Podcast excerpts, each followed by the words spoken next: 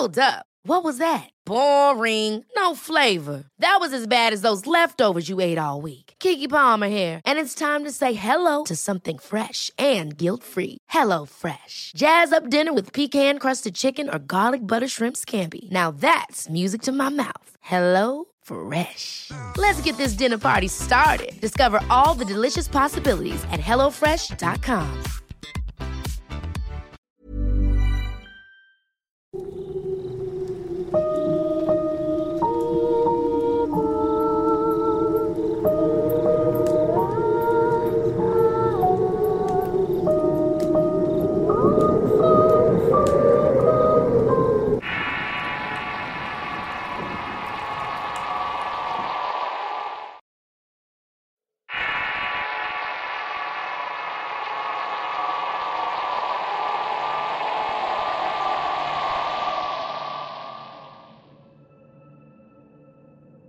Me llamo Emiliano Javier Molina y soy oriundo de Córdoba, Argentina. Desde que era pequeño mi familia han ocurrido cosas extrañas y que le pondrían los pelos de punta a mal de alguno. Hoy quiero compartir algunas de ellas para que entiendan lo que digo. La primera que recuerdo es cuando uno de mis cumpleaños mientras rompía la piñata me sacaron una fotografía con una cámara de rollo. Cuando nos entregaron los negativos revelados nos dimos cuenta que en el fondo en una de las ventanas de la casa Apareció una mujer con cabello rojo, rostro deforme y el cuello como el palo de una escoba. Cabe acotar que a esta fiesta asistió una prima de mi papá que siempre iba a nuestros cumpleaños, pero ese día tenía una actitud bastante extraña. De hecho, ese día se bajó de su auto al llegar, me dio mi regalo que no recuerdo qué era y se fue. No sé si esto tenga algo que ver con la aparición en la foto, pero me hace pensar que sí y que por eso no quiso quedarse aquel día. Nunca hablamos con ella sobre ese asunto, pero a partir de ese momento en mi casa comenzaron a suceder cosas extrañas y malas. Mi papá perdió su trabajo y tuvimos una mala racha económica que duró mucho tiempo. Misma en la que nos tuvimos que endeudar y casi perdimos la casa por culpa de ello. Sin embargo, mis padres nunca dejaron que nos faltara nada y siempre resolvían cómo llegar a fin de mes. El caso es que seguían pasando cosas feas como que mi cama aparecieron de la nada muchos gusanos. Luego los llevaron a estudiar para ver a qué se debían y no supieron detectar si eran de origen animal o humano. También a mi padre le aparecieron erupciones en la piel que le producían una comezón insoportable y le costaba mucho bañarse. Debido a estas dos situaciones, mi madre tomó la decisión de ir con un curandero. Este le proporcionó unas sales que debía colocar debajo de las camas durante la noche pero cuando lo hizo por algún motivo siempre terminaban derritiéndose. Él le dijo a mi madre entonces que rociara las puertas de ventanas con agua bendita y que quemara unas hierbas que le había dado. Asimismo le aconsejó quemar las fotografías de mi cumpleaños, mas al intentarlos no se dejaba. Luego de seis intentos dentro de un tarro de lata en el patio de mi casa, la foto se incendió con una llama color azul claro. Más adelante murió un perrito que era de mi abuela, pero conmigo se había encariñado tanto que parecía mío. El caso es como yo estaba pequeño, ella me dijo que se había ido a jugar al cielo y tuve que conformarme con esa explicación. Ese mismo día, pero cuando se hizo de noche, vi una sombra muy particular que se aproximaba a la habitación que más adelante era mía. Como era apenas un niño, relacioné eso con la partida del perrito. Yo creía firmemente que era su espíritu que había ido a hacerme compañía y cuidarme. Tras su pérdida, mi familia decidió regalarme una gata gris a la que nombré Crispy. La casa no era cariñosa con ninguno salvo conmigo. Y fui el único que nunca mordió ni arañó. Era un hecho que ella me cuidaba y me alertaba en todo momento, incluso ante las cosas que yo no podía ver o escuchar. Recuerdo que cuando me cambiaron de habitación, antes solía dormir con mis padres, la gata siempre miraba y señalaba hacia lugares en los que yo no podía ver nada. Pero estoy seguro de que ella sí podía. Poco tiempo después de que nació mi hermano empezamos a escuchar pasos en la casa. Ruidos inexplicables e incluso voces que nos llamaban por nuestros nombres. Quizás podría ser debido a que en esa casa solía ser un terreno baldío en que los vecinos desechaban cosas por lo que no era raro que al mover la tierra para plantar encontráramos restos de basura, ropa, juguetes o huesos. También recuerdo que cuando me cambié de habitación y dejé la de mis padres para que la ocupara mi hermano, ellos seguían dejando la luz encendida por las noches. Yo pensé que siempre lo habían hecho por mí, pero luego me di cuenta de que era porque en ese cuarto era más evidente todo lo raro que pasaba en la casa. Se escuchaban muchos ruidos, pasos, voces, crujir de los muebles y en el piso. Además, cuando estabas ahí te sentías constantemente observado. Esa era la constante en esa casa hasta que cumplí los 16 años y me regalaron mi primera computadora. En ese entonces estaba muy de moda un juego en línea llamado Warcraft. Yo lo jugaba seguido hasta altas horas de la noche. Para mí era normal convivir con las sombras que paseaban por mi habitación todo el tiempo. En algún punto ya ni siquiera me daba miedo.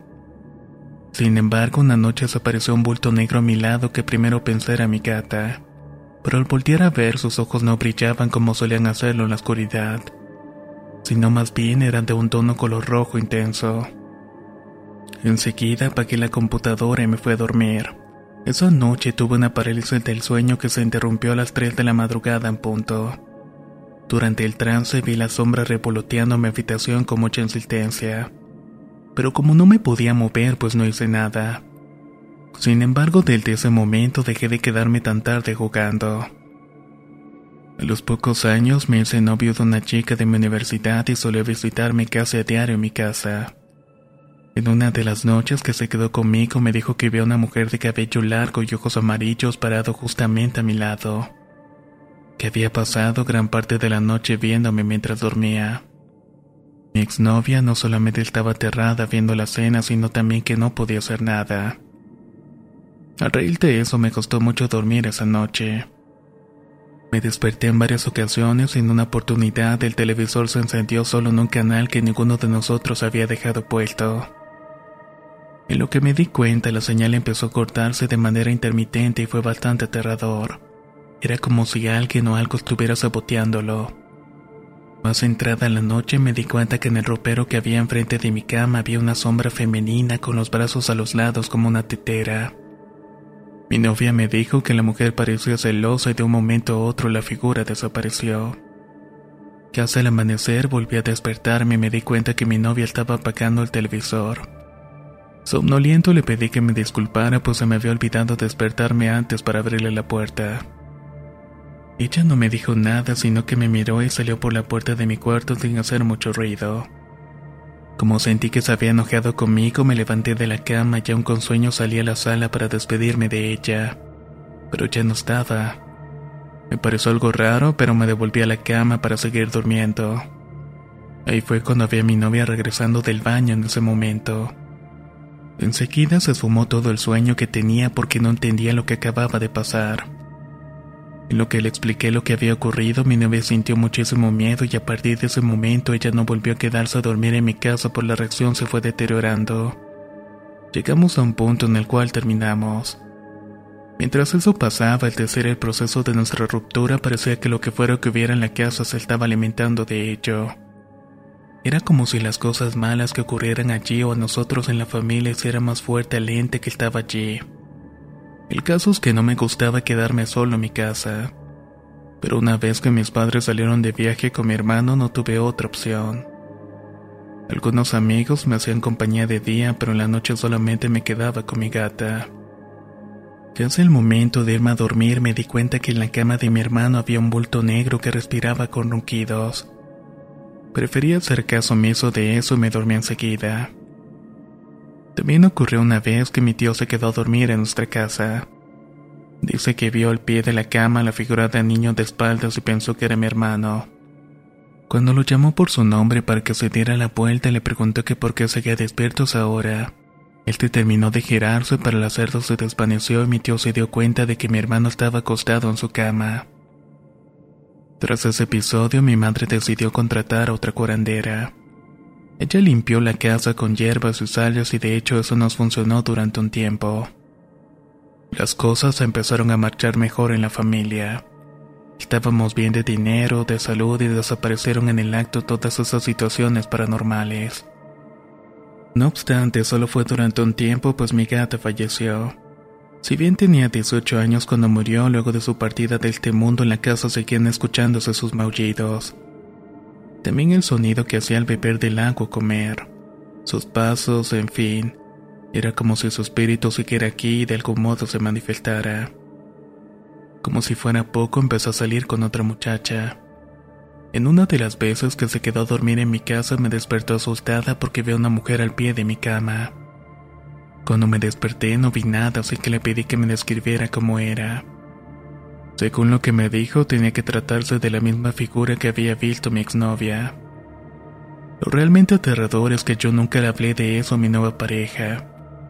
De modo que ella no tenía ni de dónde sacar esa información a menos de que realmente lo hubiera visto también. Cuando me describió la mujer no pude evitar contarle lo que me había ocurrido con mi exnovia. Que no había necesidad de verla porque era exactamente como la había visto ella. Antes de eso decidimos ir a visitar a un anciano con el don de detectar males y dar soluciones. Al principio estaba reacio de ir a verlo porque creía que sería un estafador más, pero al llegar a su casa y hablar con él me di cuenta que había algo en él que me inspiraba confianza. No eran como esos charlatanes de las películas, este hombre tenía al menos unos 90 años y de primera vista daba mucha lástima. Pero una vez que empecé a hablar con él me di cuenta que realmente tenía el don de saber la historia de alguien solamente tocando su mano. En su hogar nos hizo pasar a un salón lleno de fotos y jarrones con agua bendita. Allí nos explicó detalladamente a qué se dedicaba. Con tan solo tomarnos de las manos supo lo que estaba ocurriendo.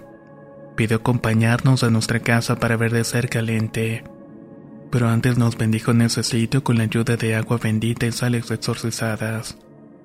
Primero fue el turno de Carol, mi novia, quien con solo tocarle la frente cayó al piso. Tembló y sus globos oculares se tornaron negros. Eso me asustó muchísimo, pero el Señor me dijo que no temiera que pronto terminaría. Pasados cinco minutos en que él repitiera una y otra vez frases en otra lengua, mi novia reaccionó y estaba muy agotada.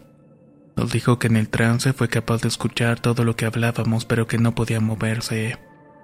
Luego venía yo, pero al escucharla decir que no era capaz de moverse y haberla visto haciéndolo me dio mucho miedo. Aún así pasé por lo mismo y pude entender por qué lo dijo. No podía creer que estuviera siendo empujado por este hombre tan anciano con la fuerza con lo que lo hacía.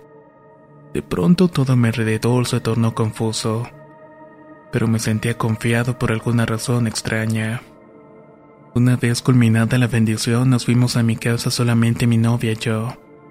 Recuerdo que ese día viernes y lunes nos visitaría el Señor para hacer la limpieza. Ese fin de semana los eventos paranormales se desataron más que nunca. Se sentía como si la presencia en nuestra casa se hubiera dado cuenta de nuestras intenciones de sacarla de allí. El lunes llegó el Señor y lo primero que hizo fue bendecir a mi madre pero a pesar de que fue del mismo modo que nosotros, en ella produjo una reacción diferente. Mientras pensábamos que sufría, que estaba llorando, de repente nos sorprendió riendo de una manera malévola. Créame que a mi novia y a mí nos puso los pelos de punta. Pero el anciano estaba muy concentrado en lo que estaba haciendo y no parecía perturbado. Quizás estaba acostumbrado a hacer este tipo de trabajos o no le afectó del mismo modo porque no se trataba de un pariente suyo. Así pues, empezó a rezar unas oraciones, a hacer la señal de la cruz para bendecir a mi madre. Ella se resistía violentamente y él solo le repetía que pronto pasaría. Mientras cuento esto se me congela la sangre. Jamás creí presenciar algo así, mucho menos en mi casa y con mi madre.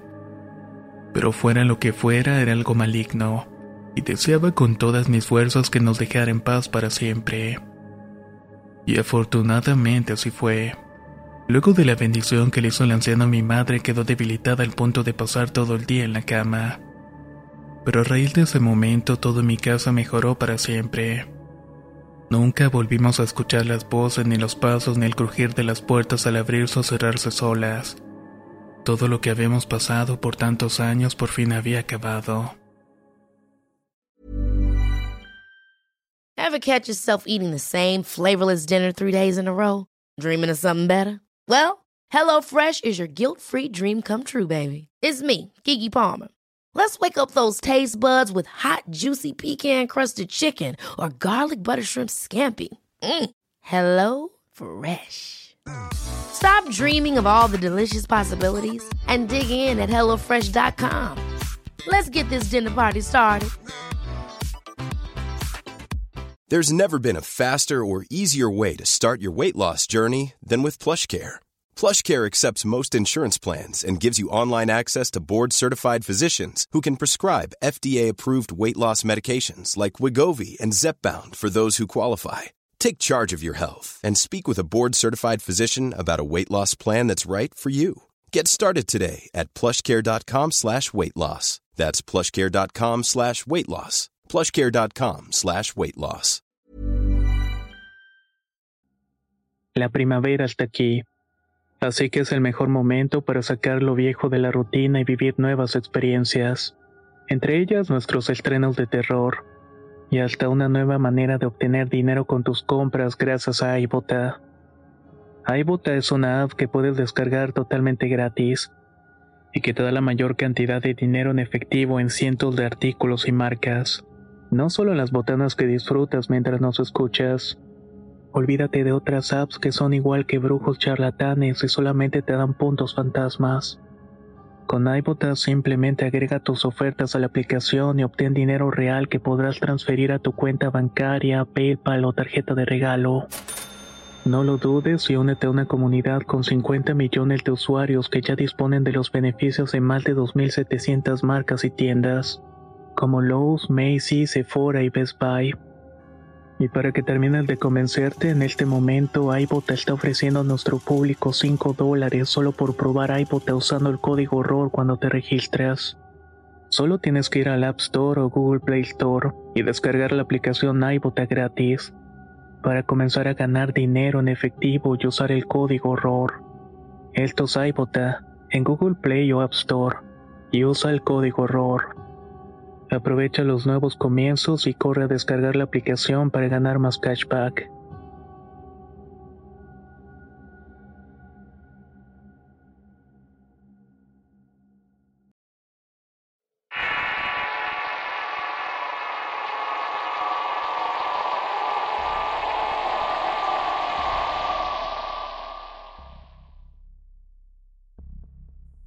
Llamo Omar Morales esta historia le ocurrió a mi madre cuando era joven. En su casa vivían sus dos padres y ella con sus nueve hermanos, tres varones y seis mujeres. Pero como mis abuelos tenían que trabajar duro para mantener a todos sus hijos, casi no paraban en la casa ni les prestaban la atención necesaria. Un día mi madre estaba preparando comida con sus hermanas cuando llegaron sus hermanos. Estos les pidieron de lo que estaban comiendo y ellas se negaron porque nunca se llevaban bien con ellos. Así que les propusieron que se cocinaran ellos mismos lo que querían comer o que fueran a comprar su comida. Pues ellas ya estaban por sentarse en la mesa y no querían ser interrumpidas. Ante esto sus hermanos se molestaron muchísimo y les propinaron una paliza tan severa que mi madre terminó por ser internada en el hospital. Allí permaneció una semana hasta que se recuperó. Al salir mis abuelos no solamente regañaron por haberse peleado con sus hermanos mayores, sino que Jesús, el que más le pegó y la lastimó, se burló de ella y le dijo, Vaya, no te moriste. Mi mamá se sintió tan mal por la falta de apoyo de sus padres ante tal injusticia. Lo único que le pudo contestar a su hermano es que el diablo lo iba a visitar. Él siguió riéndose e hizo caso omiso de lo que le había dicho. Más tarde en la noche, el mismo día que mi madre volvió del hospital, ya sintió mucha sed. Se despertó queriendo ir por agua y fue a la cocina. Pero para su asombro, al volver a su cuarto y pasar por enfrente el del de su hermano más violento, se dio cuenta que en la puerta estaba de pie una figura muy tenebrosa. Era alta y musculosa con los ojos rojos como el fuego. A pesar de tener un torso humano, sus patas eran como las de una cabra. No había duda alguna, tenía que ser el mismísimo diablo. A pesar de que esto asustaría a cualquier persona, en vez de sentir miedo, mi madre solo estaba asombrada, porque ella había deseado con todas sus fuerzas que eso pasara. En cuanto al ente maligno ni siquiera volvió a verla, por lo que ella se regresó a su habitación sin hacer ruido. A la mañana siguiente mi tío Jesús le reclamó a mi madre que por su culpa el diablo había ido a visitarlo en la noche. Nunca más volvió a meterse con ella, pues hasta el día de hoy ni siquiera se dirige en la palabra. Esta otra historia ocurrió también en mi familia y quiero contarla. Cuando mis abuelos empezaron a vivir juntos después de casarse, se establecieron en Durango donde sucedió lo siguiente. Mi abuelo solía querer mucho los animales y se encariñó con una gatita que llevó a su casa para criarla. A los pocos meses la gata salió en el tado y tuvo una camada de cinco gatitos muy tiernos. Pero pasando los días empezaron a desaparecer uno por uno y mi abuelo no sabía qué hacer para evitarlo. Lo primero que pensaron fue que el perro se los estaba comiendo. Pero como él se había llevado también con la gata, estuvieron seguros de que era poco probable que él fuera el culpable. De todas maneras, mis abuelitos estuvieron muy al pendiente de cazar al agresor. Un día, después de ordeñar las vacas, mi abuela se percató de que uno de los coconos estaba jugando con algo pequeño. Esta ave era la más oscura y tremenda de todas, de modo que algo en ella no le dio buena espina a mi abuela. Lo siguió y al darse cuenta de que estaba acercándose, el cocono se sintió acechado. Lo que hizo fue corretear más rápidamente hacia donde estaba ella para retarla. Mi abuelita quedó impactada de inmediato porque se dio cuenta de que el animal traía uno de los gatitos que quedaban atrapados en el pico. Desesperada empezó a gritar para que mi abuelito fuera a socorrerlos. Así que él llegó enseguida con una escopeta y empezó a apuntarle al ave en lo que se dio cuenta de lo que estaba pasando. El ave al notar que mi abuelo lo estaba amenazando con el arma abrió su pico como si se tratara de una víbora. Empezó a tragarse al gatito de una manera espantosa y acelerada. Esto desató el miedo a mi abuela y la furia a mi abuelo que no dudó un solo segundo en dispararle de inmediato. Lo más extraño se desencadenó en el acto. Primero la escopeta quedó trabada y la bala no salía. Al darse cuenta de su suerte, el pavo salvaje salió corriendo y mis abuelos empezaron a perseguirlo. Gracias a la adrenalina y el ajetreo, la ave alcanzó a subirse en la rama de un árbol. Y esta vez mi abuelo no solamente apuntó bien, sino que la bala dio en el cuello. El animal terminó desplomándose enfrente de ellos. Como pudo, estaba medio decapitado y el cocono se levantó y caminó un poco más cerca de mis abuelos. Ellos estaban aterrados por todo lo que estaban viendo. El animal se quedó frente a ellos de pie y con su cabeza colgada de un costado, dejando ver el interior de la garganta los restos de los gatitos que había atrapado y el cuerpo convaleciente del que acababa de comerse. Era una imagen muy grotesca de ver. Pensando que había pasado lo peor, mis abuelos se sentaron en el pasto para pasar el susto. Pero el cocono, como si hubiera vuelto a la vida de una manera muy macabra, se subió de nuevo en el árbol aún con la cabeza colgando. Abrió sus alas y se fue volando de allí hasta que le perdieron de vista y nunca más volvió a aparecerse por el lugar. Esta historia también pasó en Durango y le ocurrió justamente a mi prima. Ella desde siempre ha sido la mujer más bonita de mi familia, así como del barrio de cualquier lugar al que llegue. De modo que no es extraño que las otras mujeres a su alrededor le tengan envidia. Así fue el caso de Azucena, una mujer regordeta que solía tener una tienda de comestibles y no soportaba a mi prima por levantar tanto revuelto entre los hombres. El caso es que en una ocasión que mi prima volvía a su casa que quedaba muy cerca de la casa de mis abuelos, se sintió observada, barrió con la mirada de un lado para otro, pero solo vio el perro de mis abuelos.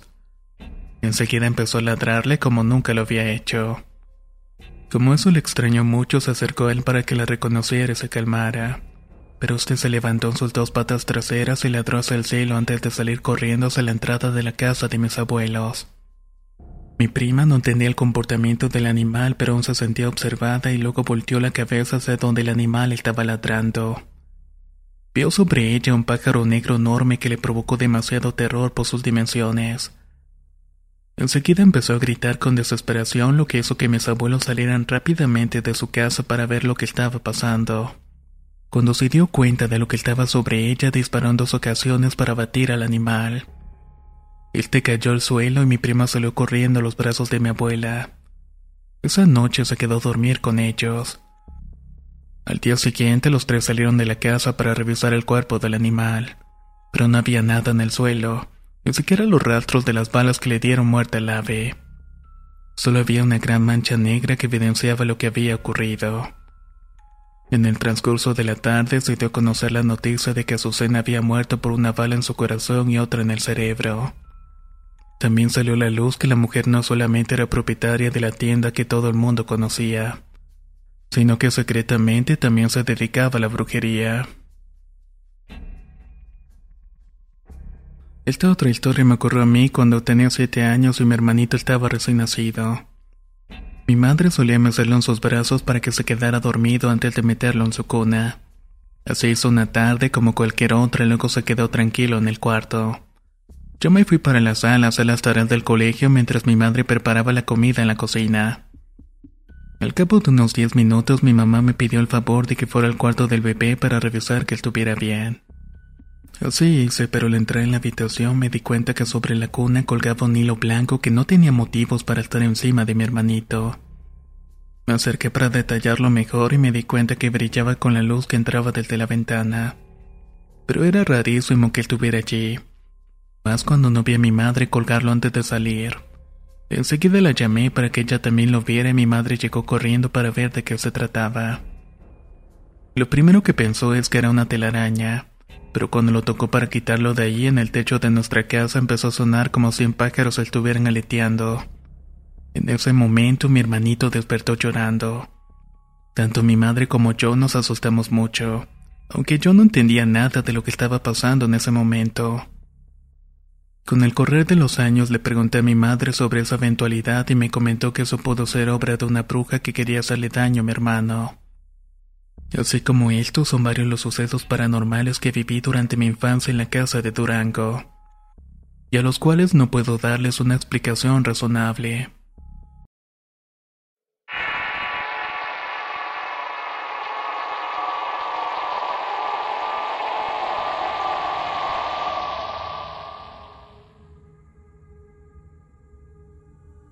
Mi nombre es Dayana Kondo y soy oriundo de Ecuador. En mi familia somos tres hermanas y cuando teníamos seis, ocho y yo diez años vivimos con nuestros padres en una pequeña casa de madera. Esta tenía un amplio patio trasero donde las tres solíamos jugar a las escondidas casi entrada la noche, momento en el cual nuestra madre nos llamaba para cenar. Uno de esos días en los que terminábamos de comer, mi madre nos pidió que fuéramos a bañarnos para dormir temprano. Esa noche mi padre y ella saldrían con unos amigos y nos dejarían solas. A eso de la medianoche me desperté por culpa de un ruido extraño que provenía de la ventana de la habitación que compartía con mi hermana menor. Me levanté de la cama para asomarme y ver qué era. Y me di cuenta que estaba lloviendo muy fuerte con rayos incluidos. Como eso me aterraba, me fui a meter a la cama de mi hermana menor. Pero ella no estaba allí, así que supuse que estaría con mi otra hermana. Esta solía dormir sola en la habitación de al lado, por lo que fui rápidamente sin hacer mayor escándalo. Al tratar de meterme en sus cobijas, la grande se despertó y me pidió que tuviera cuidado de no despertar a la menor. También me dijo que me fuera a mi cuarto porque en su cama no cabríamos las tres. Yo tenía mucho miedo de estar sola, así que le insistí que me dejara quedarme con ellas. Ella se volvió a negar un par de veces más con determinación hasta que de repente sonó un golpe fuerte en la ventana de su cuarto. Ambas volteamos a ver y quise pensar que serían mis padres golpeando para que abriéramos la puerta de la casa, pero al asomarnos para investigar no vimos nada. Tratamos de dormirnos en el reducido espacio sin despertar a nuestra hermanita menor. Solo mi hermana mayor logró conciliar el sueño muy rápidamente.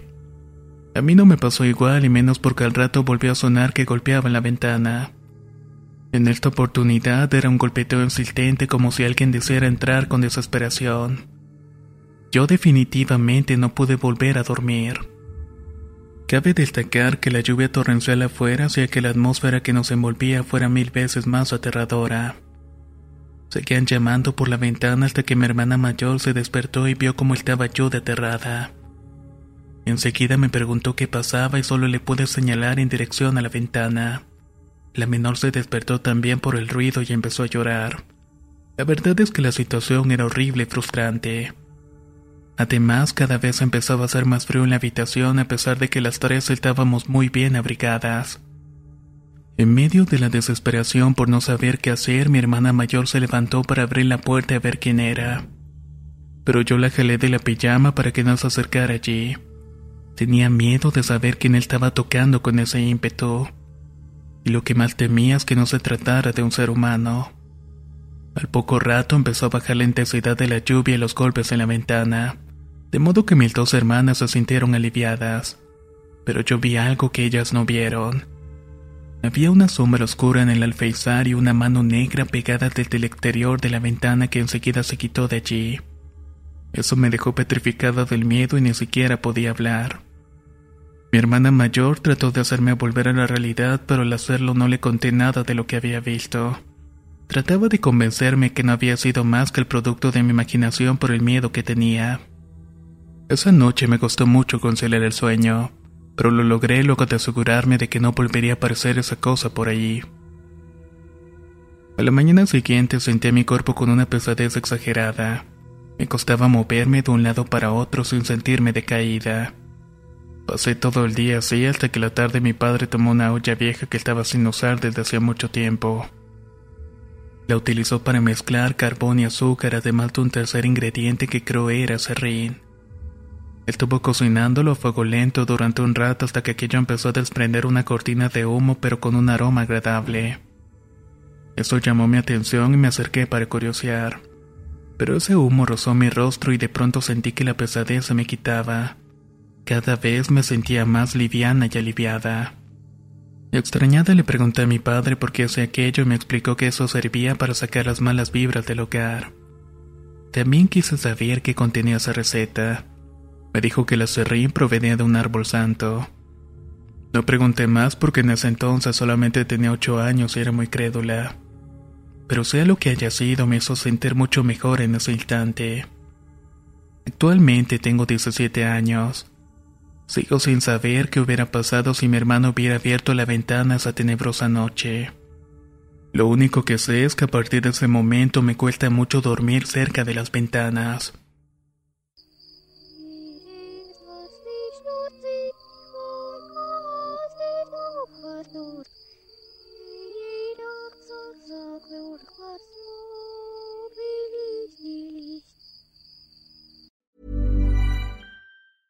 Ever catch yourself eating the same flavorless dinner three days in a row? Dreaming of something better? Well, HelloFresh is your guilt-free dream come true, baby. It's me, Kiki Palmer. Let's wake up those taste buds with hot, juicy pecan-crusted chicken or garlic butter shrimp scampi. Mm. Hello Fresh.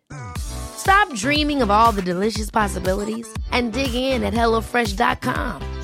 Let's get this dinner party started. How would you like to look five years younger? In a clinical study, people that had volume added with Juvederm Voluma XC in the cheeks perceived themselves as looking five years younger at six months after treatment. Look younger, feel like you. Add volume for lift and contour in the cheeks with Juvederm Voluma XC. Reverse signs of aging by adding volume to smooth laugh lines with Juvederm Volure XC. For important safety information and to find a licensed specialist, visit juvederm.com. That's J U V E D E R M.com. Not for people with severe allergic reactions, allergies to lidocaine, or the proteins used in Juvederm. Common side effects include injection site redness, swelling, pain, tenderness, firmness, lumps, bumps, bruising, discoloration, or itching. There's a risk of unintentional injection into a blood vessel, which can cause vision abnormalities, blindness, stroke, temporary scabs, or scarring. Talk to a licensed specialist to find out if it's right for you.